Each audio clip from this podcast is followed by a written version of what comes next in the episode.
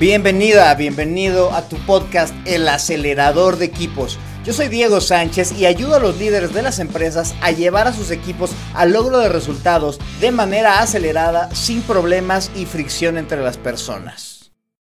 Gracias por escucharme otra vez. Te recuerdo que para más información acerca de mí y lo que hago puedes entrar a mi página diegosánchez.info o en Instagram o en LinkedIn en ambas. Estoy como Diego Sánchez Teams o Diego Sánchez Teams. Y bueno, pues empecemos porque esos equipos no se van a acelerar solos.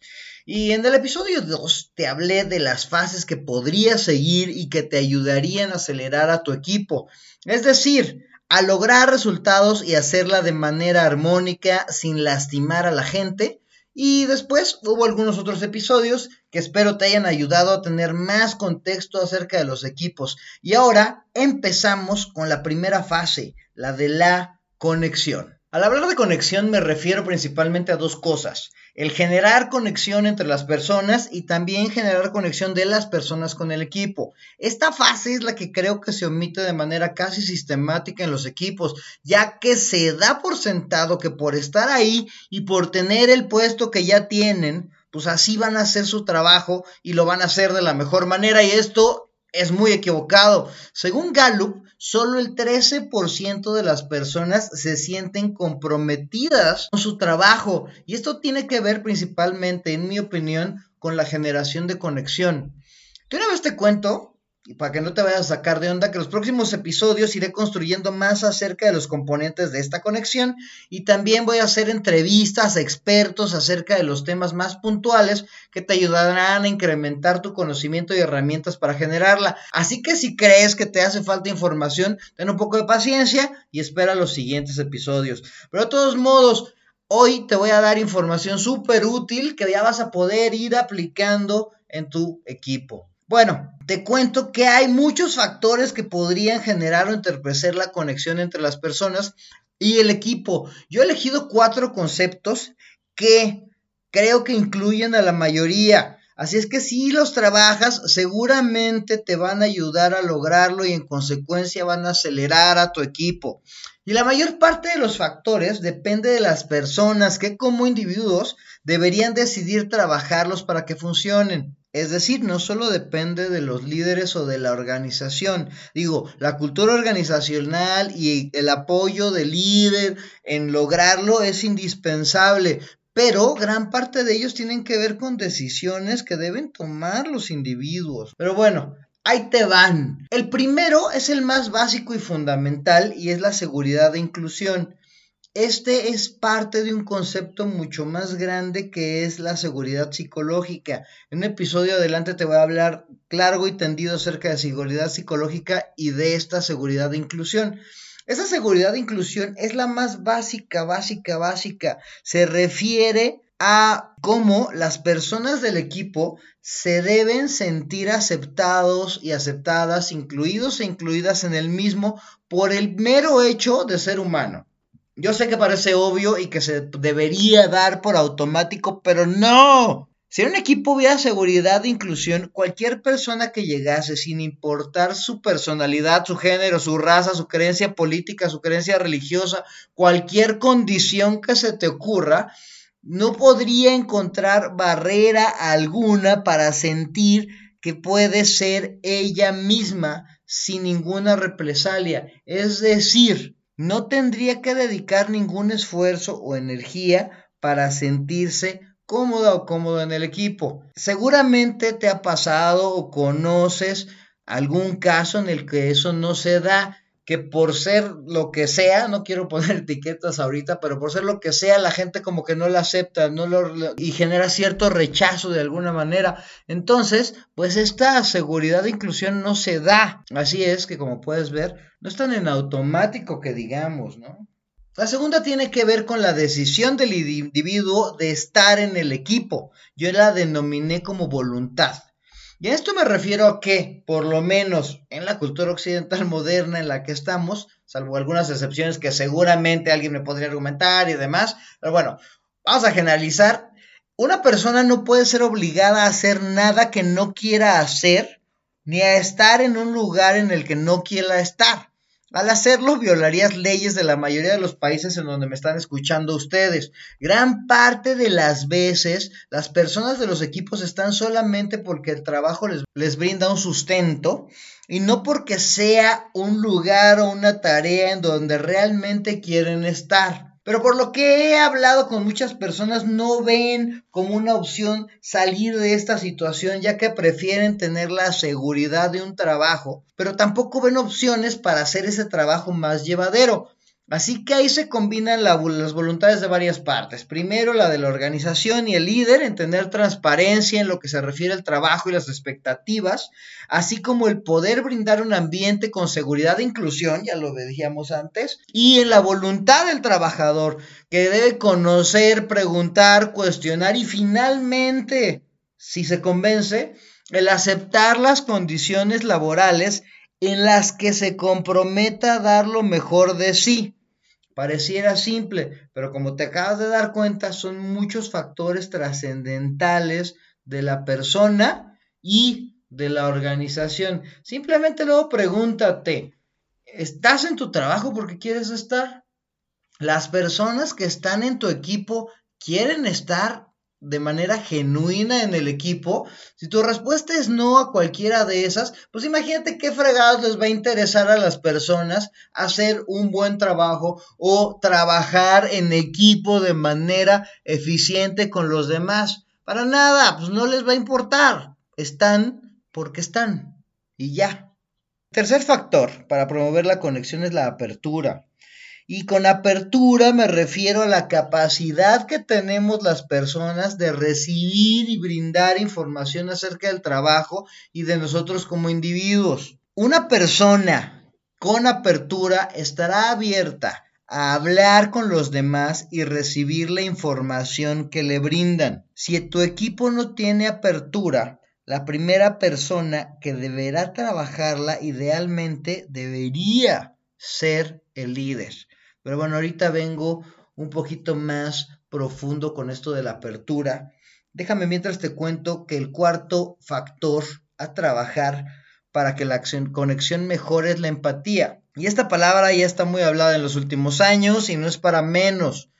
Y se refiere a la capacidad que tenemos los seres humanos de imaginarnos y ponernos en la posición y circunstancias de los demás, aún sin necesidad de haberla vivido el hacer un esfuerzo consciente de entender las circunstancias en las que la otra persona se encuentra y en consecuencia a ello entender y aceptar la manera en la que actúa. Si tú de repente eres de los que piensan, uy, no, yo lo hubiera hecho así con eso que le pasó a esa persona, no estás siendo empático ya que estás buscando una solución y acción desde tu punto de vista y de tu circunstancia y no las de esa persona. Te decía que hablaría un poco más de apertura y esto es porque apertura y empatía tienen una relación interesante y ambas sumadas tienen un efecto enorme en la percepción que tenemos de los demás.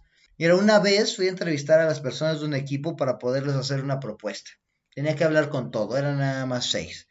Yo ya había hablado con cinco y la mayoría de ellos me habían comentado que debía tener mucho cuidado cuando hablara con Juan, ya que Juan llevaba poco más de dos meses, que no sabían qué había sucedido pero que desde ese momento prácticamente ya no hablaba con nadie, que si hablaba con alguien, pues lo hacía molesto o enojado, y además, pues que ya la calidad del trabajo que hacía este Juan, pues ya no era el mismo, pero pues que nadie había tenido el valor de acercarse, pues porque ya lo percibían como que muy agresivo, ¿no? Entonces yo con más ganas aún fui ahí a buscar a Juan. Y pues después de saludarle, le pregunté muy casualmente si algo había cambiado en los últimos meses.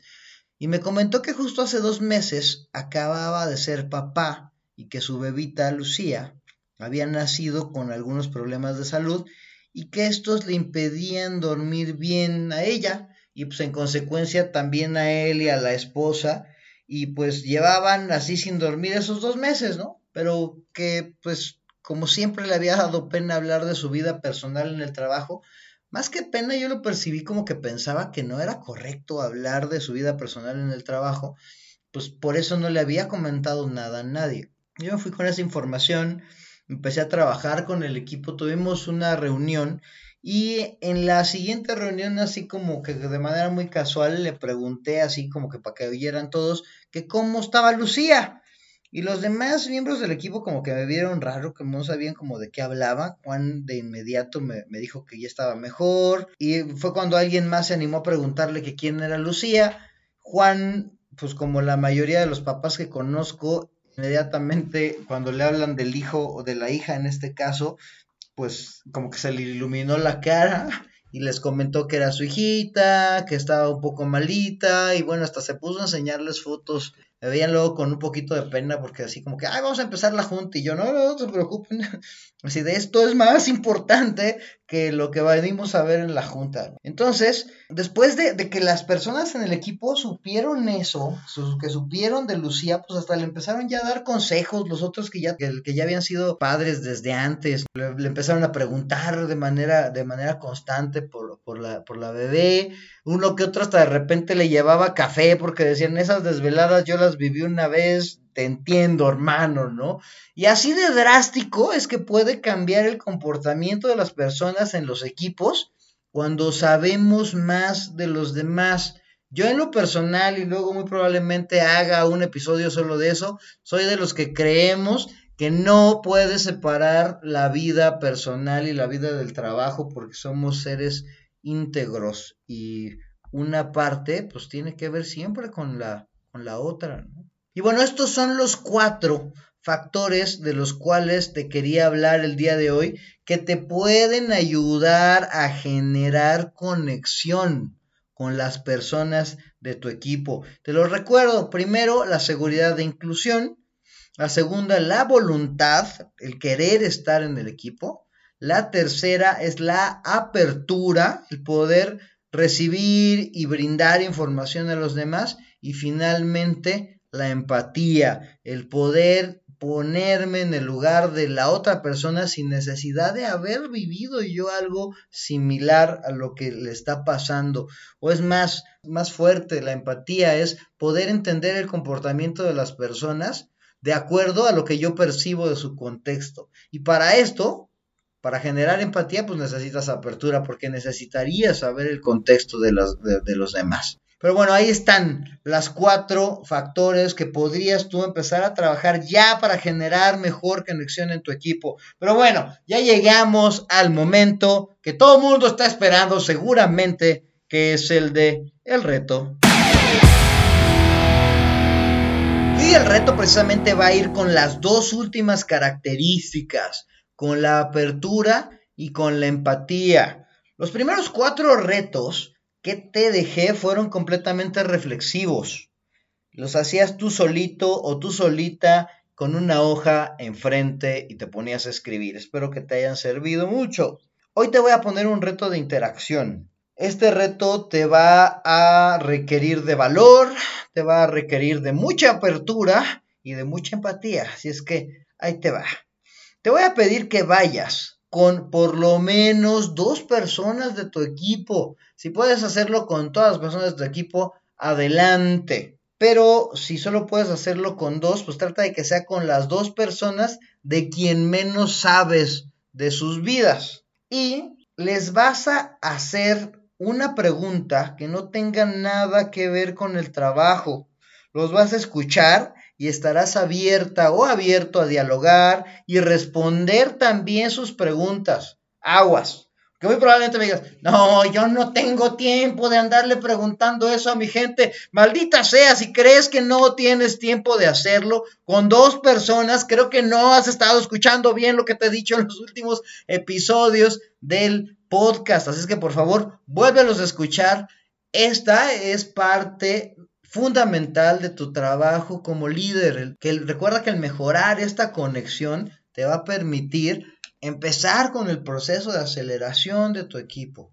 Y bueno, ya que decidiste preguntarles, ¿qué les vas a preguntar? Aguas, tampoco te vayas a querer poner muy filosófico, muy profundo, muy coach. Lo que les preguntes va a depender de la relación que ya tienes con la persona y de tus habilidades también conversacionales, ¿no? O sea, si no eres muy bueno para la platicada, pues empieza poquito a poquito. Lo más importante de aquí es que tú escuches y puedes empezar con preguntas de nivel básico. Una pregunta básica podría ser, oye, ¿qué te gusta hacer fuera del trabajo? No tienes idea de cuántas veces me ha tocado ir a sesiones. Yo les hago, les pido que se contesten esta pregunta y salen tan sorprendidos y yo así, ¿en serio no sabías que le gusta cocinar? ¿O en serio no sabías que le gusta eh, treparse a una moto e irse de viaje todos los fines de semana. No, no tienen idea de eso.